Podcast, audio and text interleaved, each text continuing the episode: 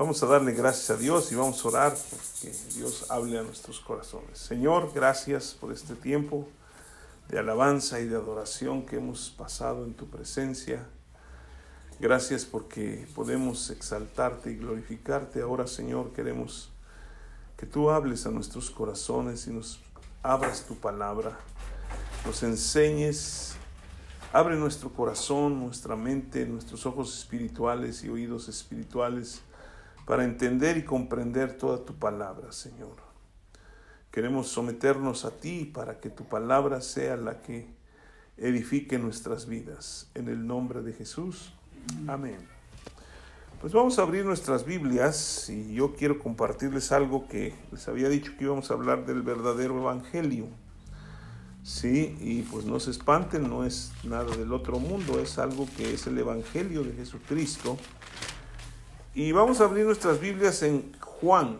Mi esposa estuvo compartiendo el versículo este 16 que dice, porque de su plenitud tomamos todos y gracia sobre gracia. Pero vamos a leer desde el versículo 14 que dice, y aquel verbo fue hecho carne y habitó entre nosotros y vimos su gloria, gloria como del unigénito del Padre, lleno de gracia y de verdad.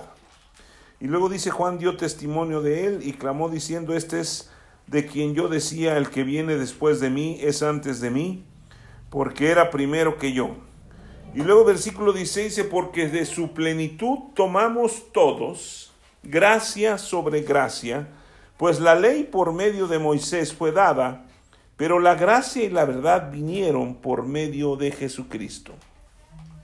A Dios nadie le vio jamás. El unigénito Hijo que está en el seno del Padre, Él le ha dado a conocer.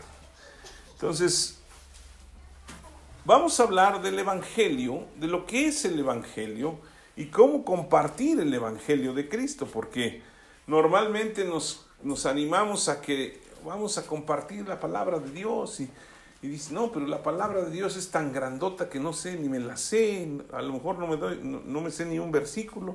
¿Y cómo quieres que comparta la palabra de Dios? Entonces nosotros lo que tenemos que compartir es el Evangelio. Y el Evangelio son las buenas nuevas de Jesucristo, ¿sí? En este sentido es la gracia que Dios tiene para con nosotros y que nos da de poder recibir la vida eterna, ¿sí? Eh, el mensaje de Jesucristo o el Evangelio de Jesucristo son las buenas nuevas que Él trajo al mundo y lo hizo por gracia. Gracia, ya hemos definido en algunas otras ocasiones, que gracia es el favor de Dios que no merecemos o el regalo de Dios que no merecemos, ¿sí? Que Él nos da porque nos ama. Ahora bien, el mensaje de la gracia se ha creído que es un mensaje dentro de los muchos mensajes contenidos en la palabra de Dios, pero necesitamos entender que la gracia es el Evangelio, ¿sí? No es un mensaje de Jesucristo, no es un mensaje nuestro, no es un mensaje que, que podemos estar escuchando, es el mismo Evangelio de Jesucristo, ¿sí? Porque va a haber, o ustedes van a escuchar en alguna ocasión que le digan, ay no, cuida, cuidado con la gracia, porque la gracia, este, pues no la entienden todos y esto, eso. Y ahorita les voy a explicar por qué se da esa situación, ¿sí? Porque muchas personas dicen que no, que nosotros necesitamos tenemos que vivir en la vida cristiana haciendo cosas para que alcancemos la salvación. O sea, la Biblia dice que nosotros recibimos gracia sobre gracia.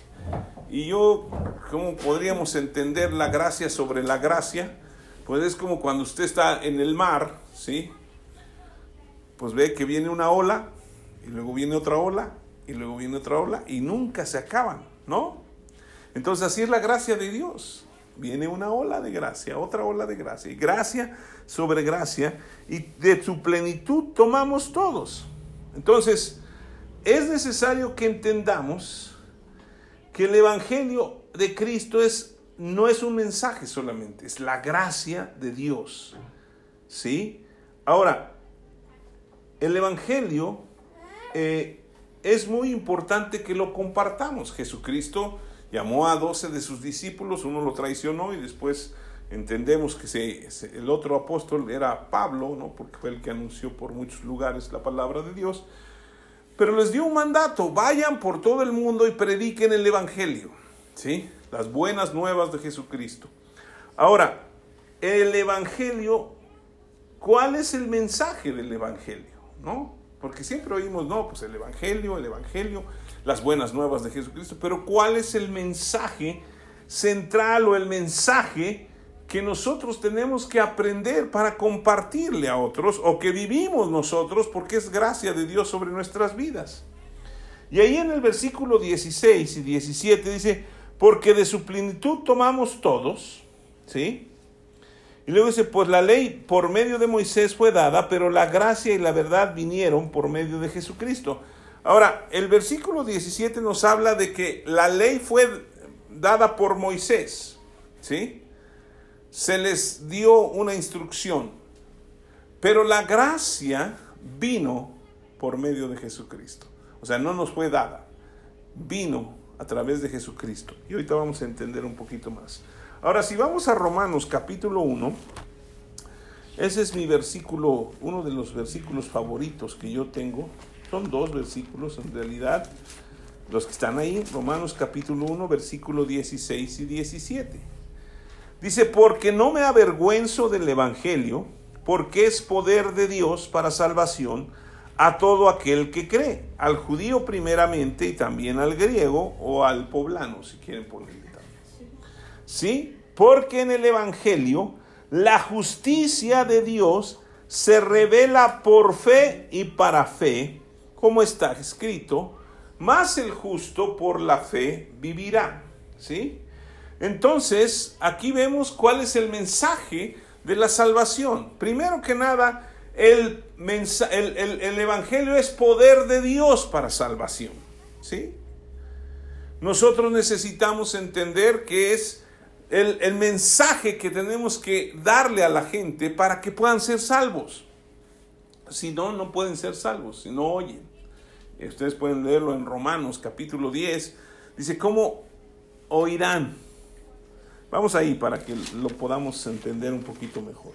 Romanos capítulo 10, versículo 9 dice que si confesares con tu boca que Jesús es el Señor y creyeres en tu corazón que Dios lo levantó de los muertos, serás salvo porque con el corazón se cree para justicia, pero con la boca se confiesa para salvación, pues la escritura dice, todo aquel que en él creyere no será avergonzado, porque no hay diferencia entre judío y poblano o griego, pues el mismo que es Señor de todos es rico para con todos los que le invocan. Porque todo aquel que invocar el nombre del Señor será salvo. Y luego dice algunas preguntas. ¿Cómo pues invocarán a aquel en el cual no han creído? ¿Y cómo creerán en aquel de quien no han oído? ¿Y cómo oirán sin haber quien les predique? ¿Y cómo predicarán si no fueren enviados? Entonces, ¿cómo van a conocer el Evangelio? ¿Cómo van a conocer las buenas nuevas? Yo le pregunto a usted, ¿cómo conoció usted a Jesucristo o las buenas nuevas de Jesucristo o el Evangelio? Porque hubo otra persona que le compartió, ¿sí? Y eso es lo que tenemos que hacer nosotros. Pero eh, aquí regresando a Romanos capítulo 1, me llama la atención porque muchas veces perdemos de vista qué es el mensaje del Evangelio. El Evangelio es el poder de Dios para salvación y el Evangelio nos revela la justicia de Dios. ¿Sí? Dice el versículo 17, porque en el Evangelio la justicia de Dios se revela por fe y para fe. ¿Ok? Entonces, fundamentalmente, la predicación del Evangelio tenemos que darla. ¿Para qué? Para que la gente entienda que no pueden ser salvos por méritos propios. Y eso sucedió también en la ley. ¿sí? La ley decía que nosotros teníamos que hacer, que hacer, y si ustedes hacen esto y viven por esto, van a, ser salvos. Pero nadie pudo ser salvo. Nadie. ¿Sí? Por eso tuvo que venir Jesucristo. Entonces nadie puede ser justificado delante del Padre, en este caso delante de Dios de acuerdo a la ley, si no es a través de Jesucristo, porque Jesucristo vino a revelarnos fundamentalmente que Él era la justicia de Dios a través de su sacrificio que hizo por nosotros, pero vino a revelarnos al Padre. ¿sí? Él fue el primero que dijo, cuando ores, di Padre nuestro, mi Padre, mi Padre. Nosotros no conoceríamos a Dios como Padre si Jesucristo no nos lo hubiera revelado. ¿sí? Ahora, es muy importante que nosotros entendamos que la justicia de Dios tenía que ser satisfecha porque el hombre pecó. ¿sí? Y la paga del pecado es la muerte. Entonces, si nosotros pecamos, estábamos destinados a morir. ¿sí? Porque la paga del pecado es la muerte. Solamente acogiéndonos hacia la justicia de Jesús, para nosotros podemos ser salvos. Entonces, por eso aquí dice que el Evangelio revela la justicia de Dios, ¿sí? Porque en el Evangelio la justicia de Dios se revela por fe y para fe. O sea, ya no tenemos que hacer como en, en la ley, sino ahora tenemos que creer. Y es muy sencillo. Usted cree en el Señor Jesucristo, será salvo usted y su casa, dice eh, 2 Corintios 5, 17. ¿Sí? No, es Hechos 16, 31, perdón. ¿Sí? Si usted cree en el Señor Jesucristo, será salvo usted y su casa. Pero las buenas nuevas de Jesucristo nos revelan que para alcanzar la salvación necesitamos ser justificados por la fe. Pues nosotros siendo pecadores, no pescadores, jamás seremos justificados y, eh, y por lo tanto también destituidos de la presencia de Dios. Mire, allí en Romanos capítulo 3 hay unos versículos que son muy importantes, ¿sí? Dice en el versículo 9, ¿qué pues? ¿Somos nosotros mejores que ellos? Estamos, está comparándonos con los, los judíos. Dice, en ninguna manera, pues ya hemos acusado a judíos y a gentiles que todos están bajo pecado. ¿Sí? Como está escrito, no hay justo ni aún uno, no hay quien entienda, no hay quien busque a Dios, todos se desviaron, a una se hicieron inútiles, no hay quien haga lo bueno, no hay ni siquiera uno. Sepulcro abierto es su garganta, con su lengua engañan, veneno de áspides hay debajo de sus labios, su boca está llena de maldición y de amargura, sus pies se apresuran para derramar sangre, quebranto y desventura hay en sus caminos, y no conocieron camino de paz. No hay temor de Dios delante de sus ojos. Pero sabemos que todo lo que la ley dice, lo dice a los que están bajo la ley, para que toda boca se cierre y todo el mundo quede bajo el juicio de Dios. Ya que por las obras de la ley, ¿qué dice? ningún ser humano será justificado delante de él, porque por medio de la ley es el conocimiento del pecado. Ahora, la ley no es pecado, la ley es santa, ¿sí? Pero nosotros como pecadores no podíamos cumplir la ley, porque la ley dice que si cumplíamos, vamos a decir, los diez mandamientos, ¿no? De las tablas de ley. Si cumplíamos nueve, fallábamos en uno, éramos reos de muerte. Ahora, si nosotros nos fuéramos ahorita, pues diríamos, ¿quién, va a ser salvo? Nadie va a poder ser salvo. ¿Sí?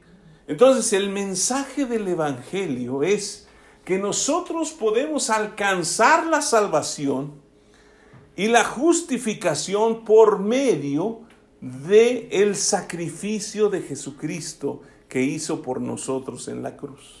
Cuando recibimos a Cristo, cuando aceptamos su sacrificio, nosotros nos convertimos en la justicia de Dios en Él. Ahora, ¿cómo explicar esto?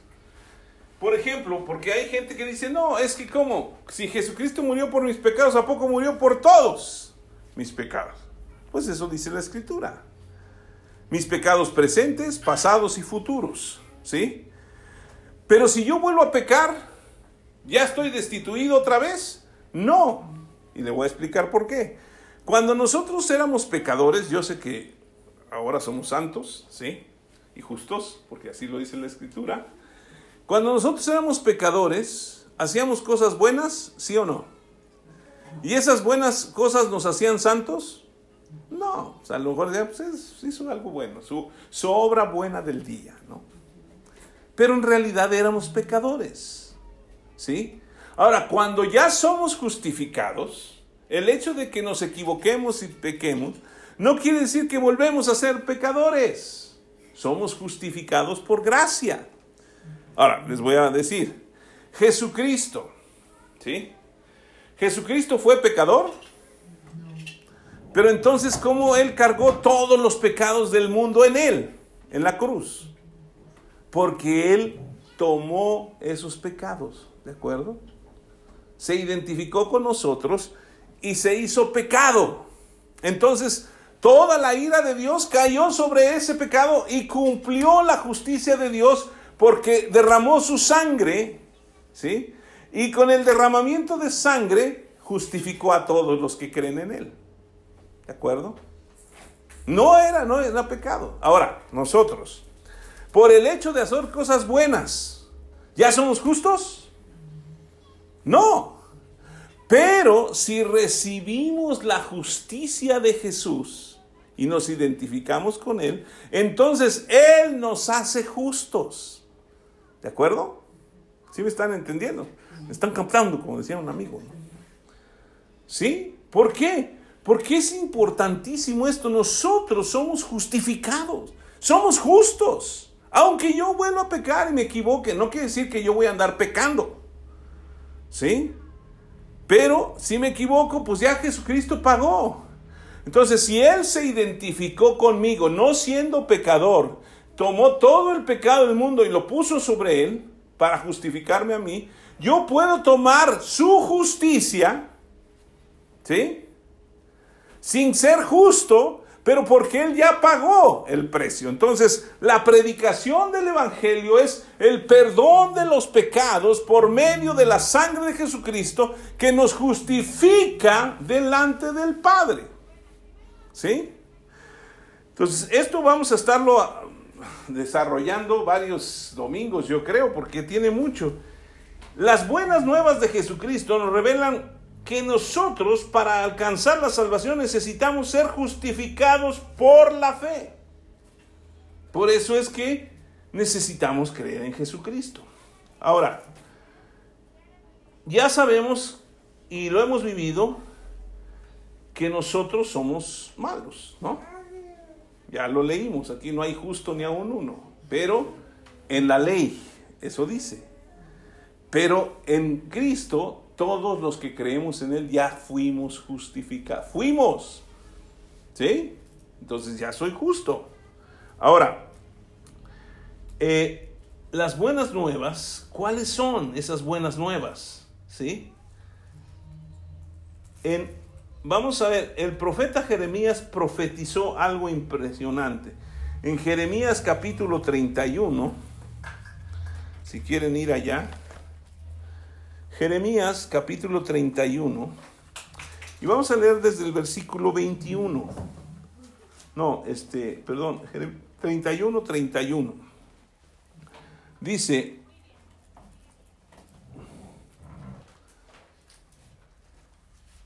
dice el versículo 31, he aquí que vienen días, dice el Señor, en los cuales haré, ¿qué?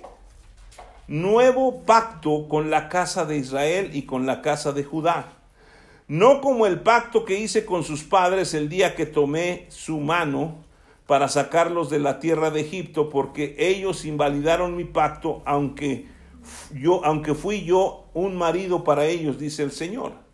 Pero este es el pacto que haré con la casa de Israel, y en este caso con nosotros también. Después de aquellos días, dice el Señor, daré mi ley en su mente y la escribiré en su corazón, y yo seré a ellos por Dios y ellos me serán por pueblo. Y no enseñará más ninguno a su prójimo, ni ninguno a su hermano, como dice, conoce al Señor, porque todos me conocerán desde el más pequeño de ellos hasta el más grande, dice el Señor. Porque perdonaré la maldad de ellos. ¿Y qué dice? No me acordaré más de su pecado. Entonces, si yo soy justificado delante de Dios, estoy en un nuevo pacto. Y ese nuevo pacto se realizó eh, con la sangre de Jesucristo. ¿Sí? ¿Se acuerdan que el pacto con, con la ley era que sacrificaban corderos y sacrificaban este, muchos, muchos sacrificios de sangre? Pero cuando viene Jesucristo, el mismo Juan el Bautista dice, he aquí el Cordero de Dios que quita el pecado del mundo. ¿Sí? Y lo hemos oído veinte mil veces eso, ¿o no? Cada vez que íbamos a una reunión cada domingo, decía, este es el Cordero de Dios que quita el pecado del mundo, dichosos los invitados a la cena del Señor. ¿Se acuerdan de esa frase? Y oíamos y oíamos. Pero entonces, si ya lo quitó, ¿por qué sigo viviendo, tratando de vivir o de ser santo, tratando de justificarme delante de Dios cuando ya fui justificado? Ahora, nosotros somos justificados por medio de la fe en Jesucristo. ¿sí? En Hebreos capítulo 8, el escritor de Hebreos nos enseña que y nos habla de este mismo de esa misma profecía de Jeremías. Dice en el versículo 9 al 20, no como el pacto que hice con sus padres el día que los tomé de la mano para sacarlos de la tierra de Egipto, porque ellos no permanecieron en mi pacto, y yo me desentendí de ellos, dice el Señor, por lo cual este es el pacto que haré con la casa de Israel. Después de aquellos días, dice el Señor, pondré mis leyes en la mente de ellos, y sobre su corazón las escribiré, y seré a ellos por Dios, y ellos me serán a mí por pueblo. Y ninguno enseñará a su prójimo, ni ninguno a su hermano, diciendo, conoce al Señor, porque todos me conocerán, desde el menor hasta el mayor de ellos y luego dice el versículo 12, porque seré propicio a sus injusticias y nunca, ¿cuándo? Nunca. ¿Cuándo? Nunca. Nunca más me acordaré de sus pecados y de sus iniquidades. Y al decir nuevo pacto, ha dado por viejo el primero, y lo que se dado por viejo se envejece, y se envejece está próximo a... Entonces el antiguo pacto con Moisés ya desapareció. Ahora estamos bajo el pacto de la gracia, el pacto de la sangre de Cristo. Y en capítulo, eh, vamos a leer, ahí en el capítulo 10 del mismo Hebreos, pues nos habla de que Jesucristo, es que si ya no lo pongo. Ah, ok, aquí está. Dice en el versículo 16, y este es el pacto que haré con ellos después de aquellos días, dice el Señor otra vez, pondré mis leyes en sus corazones y en sus mentes las escribiré, y añade, y nunca más me acordaré de sus pecados y sus transgresiones. ¿Cuándo? ¿Es exagerado Dios? Y entonces, ¿por qué nosotros siempre nos estamos acordando? ¿Mm? Es que Señor, yo soy un pecador. Bueno, pues yo no me acuerdo. ¿Qué pecados hiciste? No me acuerdo. ¿Sí? Dice, pues donde, hay remisión de estos, o sea, de los pecados, no hay más ofrenda por el pecado. Así que, hermanos, teniendo libertad para entrar en el lugar santísimo por la sangre de Jesucristo, en cuanto al, en el, por el camino nuevo y vivo que Él nos abrió a través del velo, esto es de su carne, y teniendo un gran sacerdote sobre la casa de Dios, acerquémonos con corazón sincero, en plena certidumbre de fe, purificados los corazones de mala conciencia y lavados los cuerpos con agua pura. Mantengamos firmes sin fluctuar la profesión de nuestra esperanza, porque fiel es el que lo prometió, y consideremos unos a otros para estimularlos al amor y a las buenas obras, no dejando de reunirnos como algunos tienen por costumbre, sino exhortándonos, y tanto más cuando veáis que aquel día se acerca. ¿Sí? Esto de no dejarme congregarse, pues eso ya viene extra, ¿no? Pero al final de cuentas, nosotros ya hemos sido lavados por la sangre de Jesucristo por, de todos nuestros pecados, ¿sí? Ahora, en Efesios capítulo 2,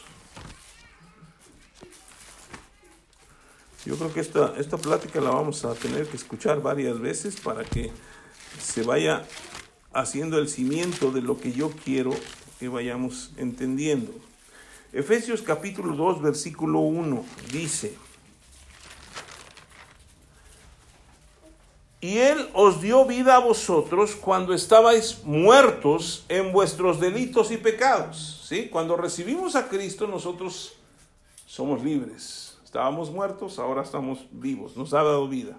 En los cuales anduvisteis en otro tiempo siguiendo la corriente de este mundo conforme al príncipe de la potestad del aire, el espíritu que ahora opera en los hijos de desobediencia, entre los cuales también todos nosotros vivimos en otro tiempo en los deseos de nuestra carne, haciendo la voluntad de la carne y de los pensamientos, y éramos por naturaleza hijos de ira, lo mismo que los demás. Pero Dios, que es rico en misericordia, por su gran amor con que nos amó, aun estando nosotros muertos en pecados, nos dio vida juntamente con Cristo. Y luego ahí entre paréntesis dice, por gracia sois salvos.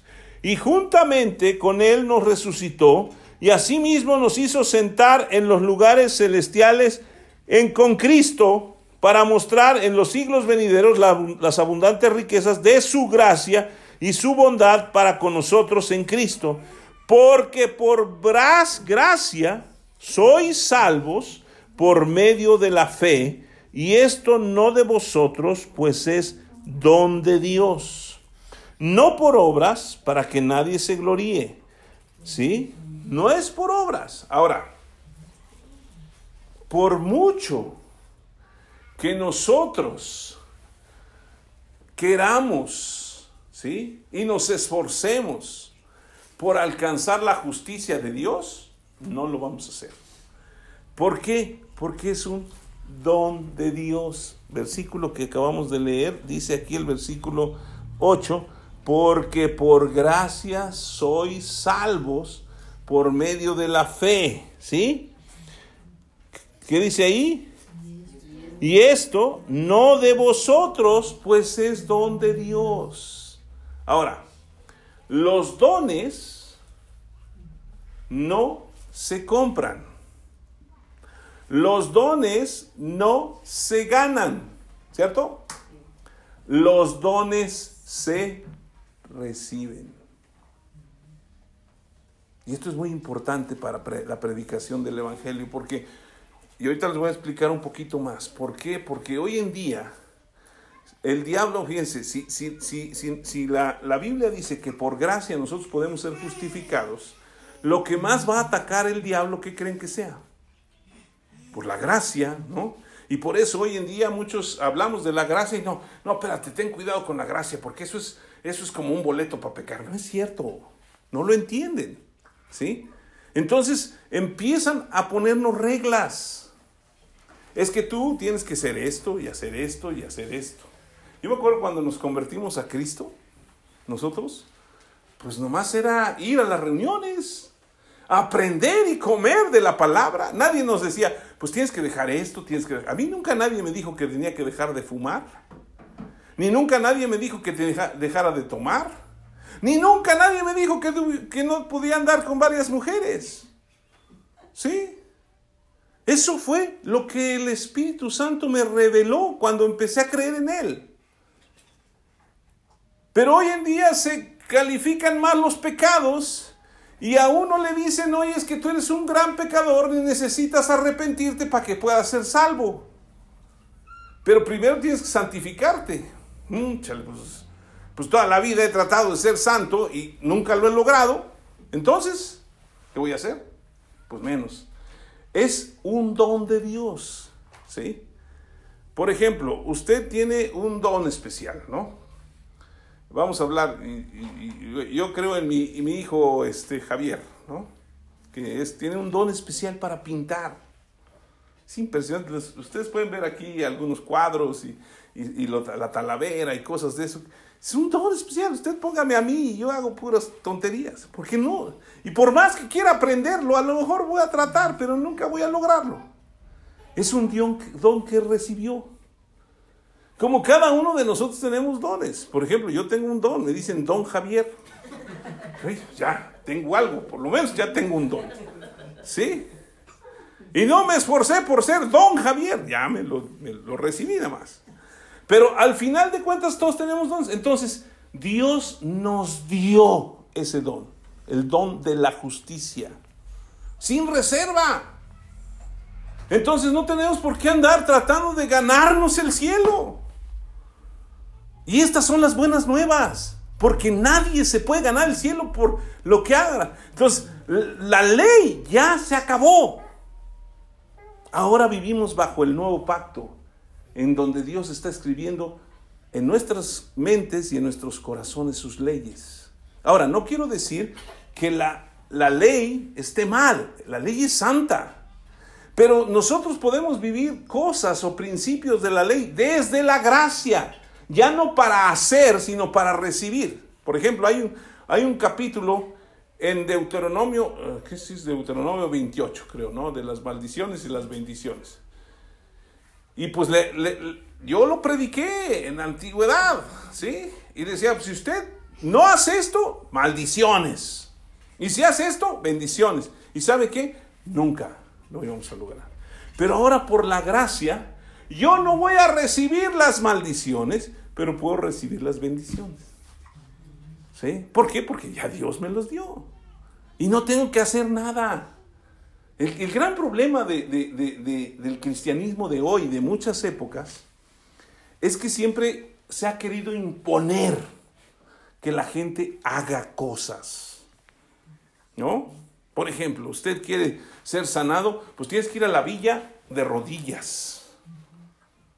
Ah, pues ya me gané el cielo. Y no es cierto. Porque el sacrificio ya lo hizo Jesucristo. ¿No? Y si usted quiere hacer algo, tiene que hacer, tiene que ganar algo, tiene que hacer esto. No, simple y sencillamente tiene que creer y darle gracias a Dios porque salvación, ¿sí? que es una palabra también sotería, en griego, implica que usted es bendecido, salvado, va a ir a la vida eterna, es sanado, o sea, está completo. Todo lo que Dios trae a través de la justicia de Jesucristo a nuestras vidas está completo. Por eso cuando Jesús estaba en la cruz, al entregar el Espíritu dijo, consumado es. En inglés, finish, se acabó. Ya todo está pagado. Y uno siempre quiere, no, Señor, pero yo quiero pagar algo, que me cueste algo. ¿Por qué no me cuesta? Lo único que usted tiene que hacer es creer. Y la gente lo único que tiene que hacer es creer. Por eso, hoy en día mucha gente no quiere ser cristiano. No, pues es que, ¿tú dónde vas? No, pues voy a tal parte. No, pero es que, pues ahí piden mucho dinero. ¿No? No, pues es que ahí tengo que ir con falda. ¿No? Y pues ya no me pongo falda. No, es que ahí no dicen que lleve aretes. No, es que no, no, a lo mejor no voy. Lo bueno es que aquí usted puede venir como quiera. Nada más peínese para que nos veamos guapos, pero eso sí es importante, ¿no? Pero al final de cuentas, Dios ya lo hizo todo. Ahora, ¿por qué debemos tener algo de cuidado? Los dones se reciben y nosotros somos hechos la justicia de Dios en Él. ¿Sí? Vaya a segunda de Corintios 5, ahí atrásito de Efesios. ¿Sí? La primera de Corintios, luego segunda de Corintios. Segunda de Corintios capítulo 5 y versículo 21. Dice, al que no conoció pecado, por nosotros lo hizo pecado, para que nosotros, léanlo conmigo fuerte, para que nosotros fuésemos hechos justicia de Dios en él. ¿Qué somos? ¿Qué somos? Justicia de Dios. Entonces yo soy la justicia de Dios en Jesucristo. Entonces ya Dios ya no está enojado conmigo. ¿Sí? Porque Él ya Jesucristo pagó por todos mis pecados. Esas son las buenas nuevas. Cuando nosotros le decimos a la gente, ¿sabes qué? Tú ya no tienes que hacer nada, ya lo hizo Jesucristo. Ya tú vas a ser salvo nada más con que creas en Él y entregues tu vida y le recibas en tu corazón. Oye, pero ¿qué más tengo que hacer? Nada, cree. Cree. Y obviamente cuando nosotros empezamos a creer y a caminar con Él, pues vamos a aprender a caminar en la gracia. Y gracia sobre gracia sobre gracia vendrá sobre nosotros. ¿No eso lo leímos? De su plenitud tomamos todos y gracias sobre ellas. Yo tomo de la plenitud de Jesús. Entonces yo sé que si usted le comparte esta predicación a una persona que, le dice que tienes que hacer la ley, que tienes que hacer esto, le va a decir, no, aguas, aguas con ese cuate, no. Porque eso de la gracia, aguas, aguas. Pero esto es bíblico. La gracia es un regalo de Dios. La justicia fue dada como un don. Ay, si yo quiero los dones del Espíritu, bueno, pues Dios nos los dio. Entonces, si los dones se reciben, pues yo los quiero o no. Y si la justicia es un don, pues ¿quién dice que no soy justo? No por mis obras, no por lo que yo soy o hago, sino por lo que Él hizo por mí. ¿De acuerdo? Ahora, uno de los grandes conflictos que han existido a través de la historia, y por eso les, les, estoy diciendo esto, y existe aún, es que el diablo siempre quiere demeritar que somos la justicia de Dios en Jesucristo a través de la gracia. Siempre va a estar atacando eso, ¿sí? Y siempre quiere persuadir al hombre que no es justo hasta que haga algo para merecerlo. Yo he ido a congregaciones y en congregaciones muy grandes y les pregunto, levante la mano los justos. Y nadie, porque no nos creemos justos. Pero no es porque somos justos nosotros buenos, sino porque Dios ya nos justificó. Y lo primero que quiere atacar el diablo, fíjese que el, el, más grande ataque del diablo no es la enfermedad, no es otra cosa más que la condenación. Si el diablo logra meter en nuestra vida condenación, nosotros vamos a padecer. ¿Sí? ¿Por qué? Porque ay, es que me porté mal. No soy digno. Ay, Señor, ya no. ¿Sí? Ya no, ya, ya, ya, ya. Entonces me tengo que volver a arrepentir. Tienes que volver a morir por mí porque ya volví a pecar. No, y se los vuelvo a decir. Jesucristo cargó todo el pecado de nosotros, presente, pasado y futuro, y ya, lo borró. Dios no se acuerda de ello, ¿de acuerdo? Entonces somos justos porque no nos ve Dios a nosotros, ve a la sangre de Cristo que nos justifica. Ahora, nosotros somos eh, la justicia de Dios en Él, ¿de acuerdo? Desde los inicios de la iglesia cristiana, el diablo quiso poner la gracia pero decía, pero tienes que hacer esto. O sea, no es nuevo, como decía eh, Salomón en los en, este en Eclesiastés y en los proverbios, no hay nada nuevo bajo el sol. ¿Sí? No es nuevo esto, esto ya tiene rato. Cuando inició la iglesia cristiana, si quieren verlo en Hechos capítulo 15, ¿sí? Hechos capítulo 15.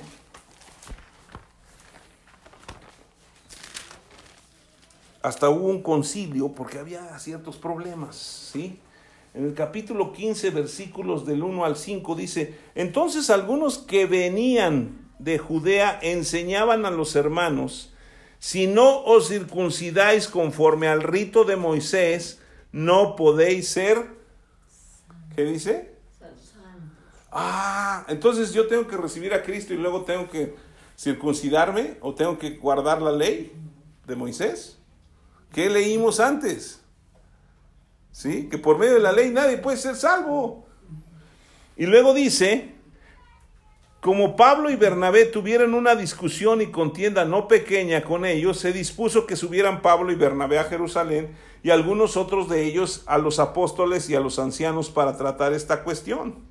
Ellos pues, habiendo sido encaminados por la iglesia, pasaron por Fenicia y Samaria, contando las, la, contando la conversión de los gentiles y acusaban y causaban gran gozo a todos los, los hermanos. Y llegados a Jerusalén fueron recibidos por la iglesia y los apóstoles y los ancianos y refirieron todas las cosas que Dios había hecho con ellos. Pero algunos de la secta de los fariseos que habían creído se levantaron diciendo, ¿es necesario circuncidarles y mandarles qué? Que guarden la ley de Moisés. Pues, entonces, ¿qué? Si por la ley puede ser salvo, entonces ¿para qué vino Jesucristo? ¿Sí? Pero desde ese tiempo, apenas empezaba la iglesia, ya había esa bronca. ¿Sí o no? Aquí está. Y después de mucha discusión, Pedro se levantó y les dijo, varones, y ya les da toda una conferencia, pero fundamentalmente aquí vemos que siempre el diablo, usando a estos religiosos, que no es más que puro religioso, que quiere que cumplamos la ley. Y cuando la ley, ¿cuántos años estuvo vigente? Y nadie la pudo cumplir. Y era gente que se la sabía de, Génesis, de, de, de, no, de Génesis, de Génesis hasta de Deuteronomio, se la aprendían de memoria y ni así se la podían cumplir.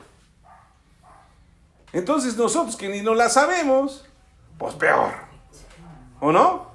Entonces nosotros somos de la gracia. Ahora, somos la justicia de Dios en Jesucristo y siempre va a querer el diablo persuadirnos a que cumplamos la ley. Ya les dije, desde los inicios siempre pasó esto. Ahora, hay unos versículos tremendos, porque aquí está dando Pablo y cualquier semejanza con la actualidad es mera coincidencia. Porque, bueno, vamos a seguir leyendo. Dice el versículo 6, y se reunieron los apóstoles y los ancianos para conocer de este asunto, y después de mucha discusión Pedro se levantó y les dijo, varones hermanos, vosotros sabéis cómo ya hace algún tiempo que Dios escogió que los gentiles oyesen por mi boca la palabra del Evangelio y creyesen. Y Dios que conoce los, que, los corazones les dio testimonio, testimonio, dándoles el Espíritu Santo, lo mismo que a nosotros. Y ninguna diferencia hizo entre nosotros y ellos, purificándolos, purificando por la fe sus corazones. Y, y luego dice, ahora pues, ¿Por qué tentáis a Dios poniendo sobre la cerviz de los discípulos un yugo que ni nuestros padres ni nosotros hemos podido llevar? Antes, creemos que por la gracia del Señor Jesús seremos salvos de igual modo que ellos. Está pero bien grueso este versículo. ¿Por qué nos quieren imponer? cosas que ni nuestros padres, ni nuestros abuelos, ni nadie pudo cumplir. Entonces el verdadero evangelio no tiene que ver con que prediquemos a Moisés. Hoy en día hay mucha gente que está regresando a querer ser judío. ¿Sí? Yo no, porque pues, como no tengo mucho pelo, no se me puede atorar aquí el, gorrito ese que se llama kipá, ¿no? Pero quieren ser judíos y quieren regresar y quieren hacer las cosas y, y, el sabbat y esto y lo otro y aquello y la ley. Pero si hay una sola cosa que nos hace perder de la gracia de Dios, una sola cosa. ¿Qué es? ¿El pecado? No. ¿Sabe qué es? El querer cumplir la ley. Y eso lo vamos a ver la próxima semana. Si yo quiero cumplir la ley, entonces estoy diciéndole, Señor, tu gracia no sirve, yo puedo ser salvo por méritos propios. Jamás lo voy a lograr. Por eso Pedro, el apóstol Pedro, ¿sí? Dice en el versículo 10, ahora pues, ¿por qué tentáis a Dios poniendo sobre la cerviz de los discípulos un yugo que ni nuestros padres ni nosotros hemos podido llevar? Yo no les puedo decir a ustedes, ay, pues pórtense bien, porque si no, no se van a ir al cielo. Y si yo me porto mal, soy también humano, somos iguales. Yo también puedo caer en pecado. No porque me vean así con cara de ángel y que, uy, no, pues no, también la riego. ¿Sí? Entonces, el Evangelio, que es puro, es por fe sin mezclar o sustituir con la ley. Yo, no, ah, yo oí a un, a un predicador en una predicación, en un lugar grande, que decía que la ley y la gracia caminan juntos. Eso es falso, de toda falsedad, escrito aquí en la Biblia. Porque si usted vive por la ley, la gracia no opera. Si usted vive por la gracia, la ley no tiene potestad sobre usted. Y las dos las dio Dios. ¿Sí? Yo puedo vivir cosas de la ley por la gracia con los principios que hay, porque hay muchos principios muy buenos y la ley es santa. Pero no me voy a ganar el cielo porque yo sea de la ley. Me voy a volver religioso. Y le voy a decir a todos que se vuelvan religiosos. ¿Sí? Ya me estoy animando. ¿Sí? Entonces, desde el inicio de la iglesia, han querido imponer esto. ¿Sí? Pero vean Gálatas capítulo 2, es nomás va a ser un, un pequeño preámbulo de lo que vamos a hablar la próxima semana. Gálatas capítulo 2, versículo 16.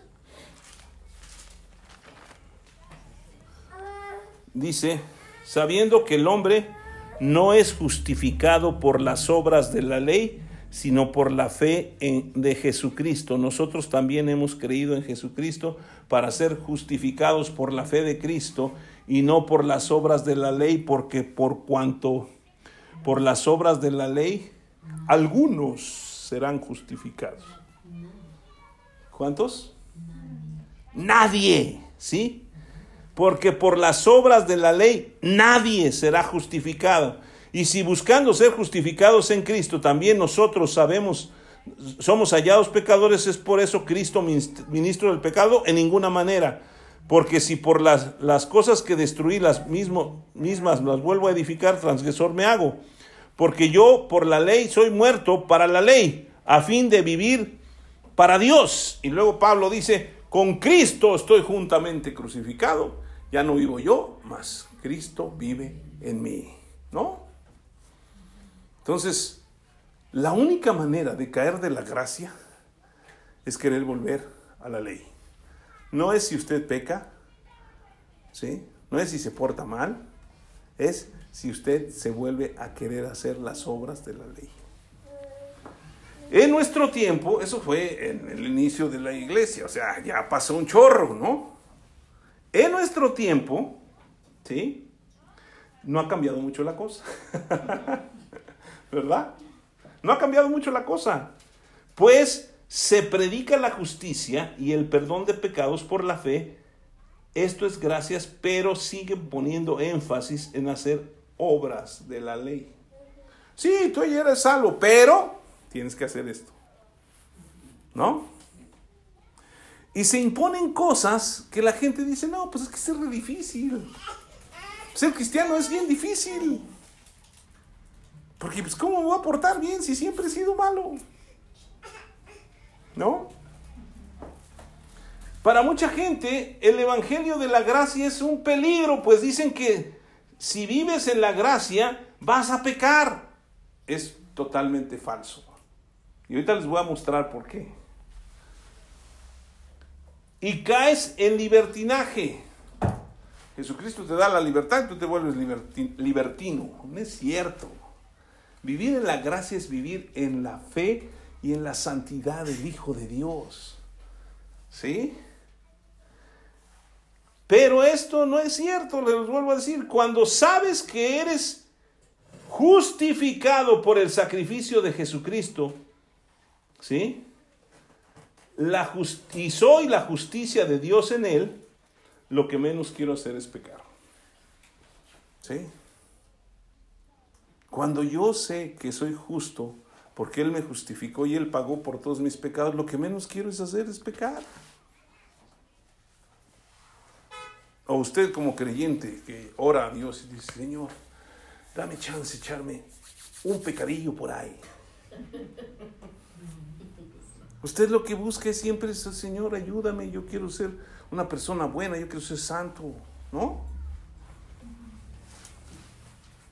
Hay dos ejemplos en la Biblia que me llaman muchísimo la atención porque tienen que ver con la ley y con la gracia. Y nos vamos a ver en Lucas capítulo 18.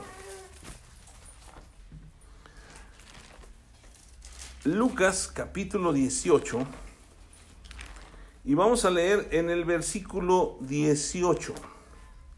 ¿Sí? Dice aquí en, en mi Biblia, el joven rico. ¿Sí? Era un muchacho.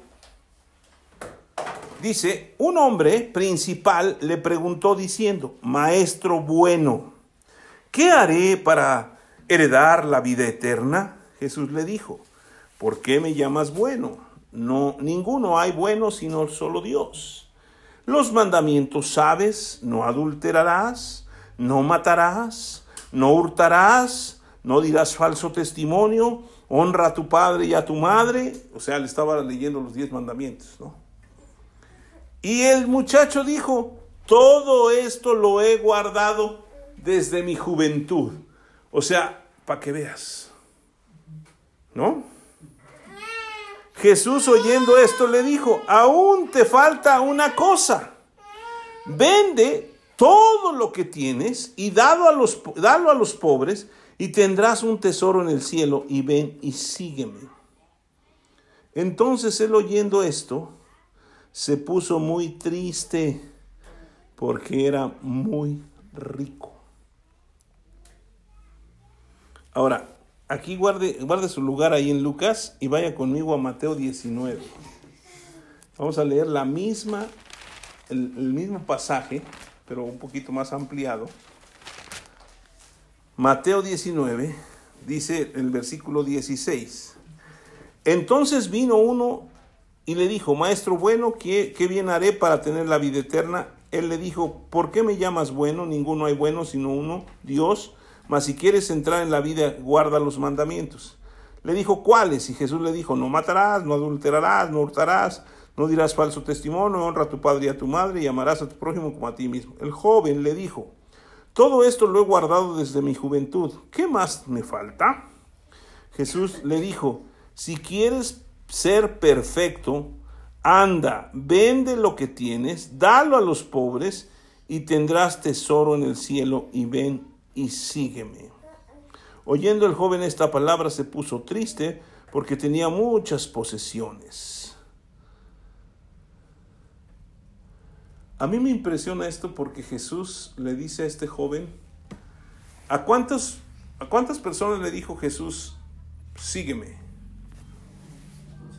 A los discípulos, ¿no? A los doce. Este iba a ser el trece. Pero por eso dicen que es la mala suerte. Porque este no la regó. No, no es cierto. No es cierto. Este iba a ser el treceavo, pero la regó. Porque a quién más le dijo, sígueme. Vende todo lo que tienes y ven y sígueme. Un religioso. Uno que guardaba todo lo hecho. O sea, ¿saben qué? A Dios yo creo que hay algo que le molesta y es que nosotros creamos que somos mejores que Él. No, pues yo puedo, yo, yo, yo, yo, yo, yo. Y un día vamos a desbaratar toda la enseñanza bueno, más bien no desbaratar, aprender toda la enseñanza que pasó con el pueblo de Israel, como cuando ellos se sintieron que pudieron, fue cuando se acabó, ya no pudieron. Cuando dependieron de Dios, Dios les dio todo. ¿Sí? Entonces, aquí viene, ¿sí? Te voy a dar la gracia, sígueme. ¿No? Y él no quiso. ¿Por qué? porque él había guardado los mandamientos y era muy rico. En muchos lugares, iglesias y todo, siempre le están diciendo a la gente, da, tienes que dar tus diezmos, tus ofrendas y tu tazo, y, y si puedes más, más, ¿no? Y algunos se enojan porque les piden, ¿sí o no? Yo sé que aquí no, porque ustedes están con alegría y Dios ha mandador alegre. Pero vamos a entender la diferencia. ¿sí? Este muchacho, Jesús le pidió que diera todo. Y no quiso, porque la ley él la cumplía. Y la ley dice que yo pagaba mi diezmo y mi ofrenda. Y nada más. Pero ahí en el capítulo 19 de Lucas encontramos otro pasaje de un hombre totalmente contrario a este. Este era un religioso, un hombre, aquí en el capítulo 19, capítulo 18, versículo 18, dice, un hombre principal, o sea que era, era de los que todo el mundo veía. Y el otro era alguien a quien nadie quería. Y le voy a decir, en capítulo 19, versículo 1. Habiendo entrado Jesús en Jericó, iba pasando por la ciudad. Y sucedió que un varón llamado Saqueo, que era jefe de los publicanos y rico, ¿sí? Igual que el otro, ¿sí o no? Procuraba ver quién era Jesús, pero no podía a causa de la multitud, pues era muy chaparro, bueno, pequeño de estatura, ¿sí?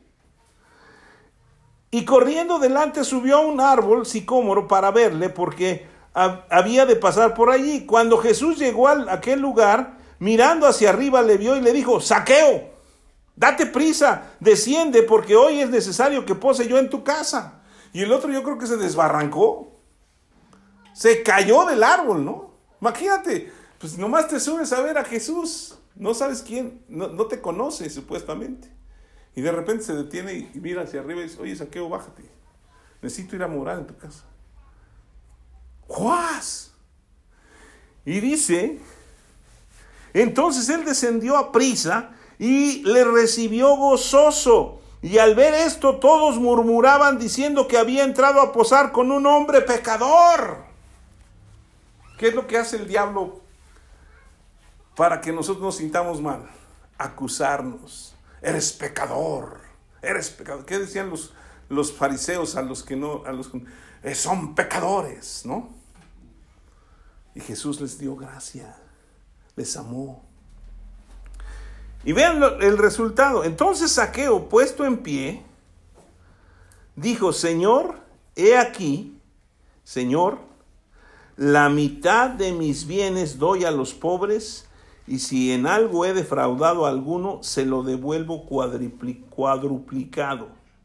Jesús le dijo, hoy ha venido la salvación a esta casa, por cuanto él también es hijo de Abraham porque el Hijo del Hombre no vino a buscar y a salvar lo que se, porque el Hijo del Hombre vino a, a buscar y a salvar lo que se había perdido.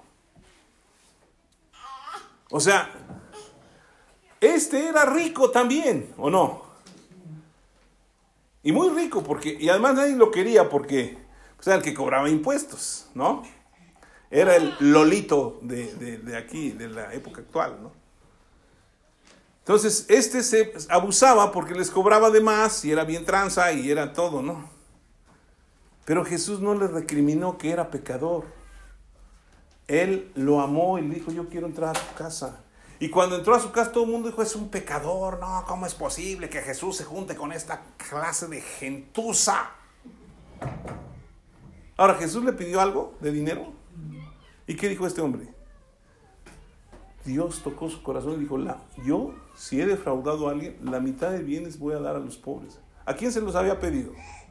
Al religioso, ¿no? Vende todo y dalo a los pobres. Este no le dijo nada. Dijo, la mitad de mis bienes les voy a dar. Y si a alguien yo he defraudado, se lo voy a devolver por cuadruplicado. Eso es entender que soy justo, no por lo que hago, sino por el que entró en mí. Ese es el Evangelio. La gente necesita saber no de su pecado, eso ya lo sabemos. No condenación, también ya lo sabemos. Necesitamos saber que podemos ser justificados por la fe y que Él nos ama. Un religioso de la ley, cumpliendo la ley, no pudo entrar. Porque si ustedes leen el versículo 23 del capítulo 18, dice, entonces él oyendo esto se puso muy triste porque era muy rico. Al ver Jesús que se había entristecido mucho, dijo, cuán difícilmente entrarán en el reino de Dios los que tienen riquezas. Pero como el otro si era rico y dijo, ahora ha venido la salvación.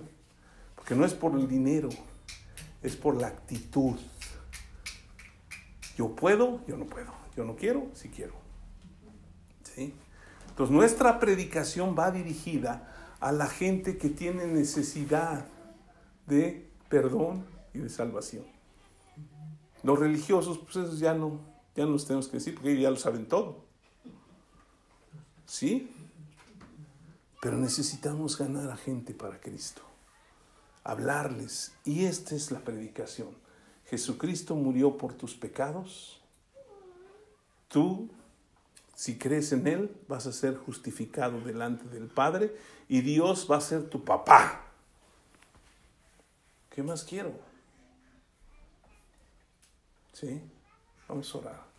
Señor, gracias por tu palabra, porque tu palabra es la verdad. Y se revela tu verdad a través de tu misma palabra, que nos enseña a caminar conforme a tu voluntad. Sabemos que el sacrificio de Jesucristo fue un pago demasiado caro por nuestra salvación. Pero Él lo hizo con amor. Y aún yo creo que pagó más, porque no valemos tanto, Señor. Pero nosotros hemos sido justificados y queremos de una manera especial agradecer a Jesucristo creyendo que hemos sido justificados por Él y que ahora vamos a vivir con Él. Él nos salvó, nos sanó, nos liberó, todo por pura gracia. Y recibimos esta gracia sobre gracia, sobre gracia en toda nuestra vida. En el nombre de Jesús. Amén.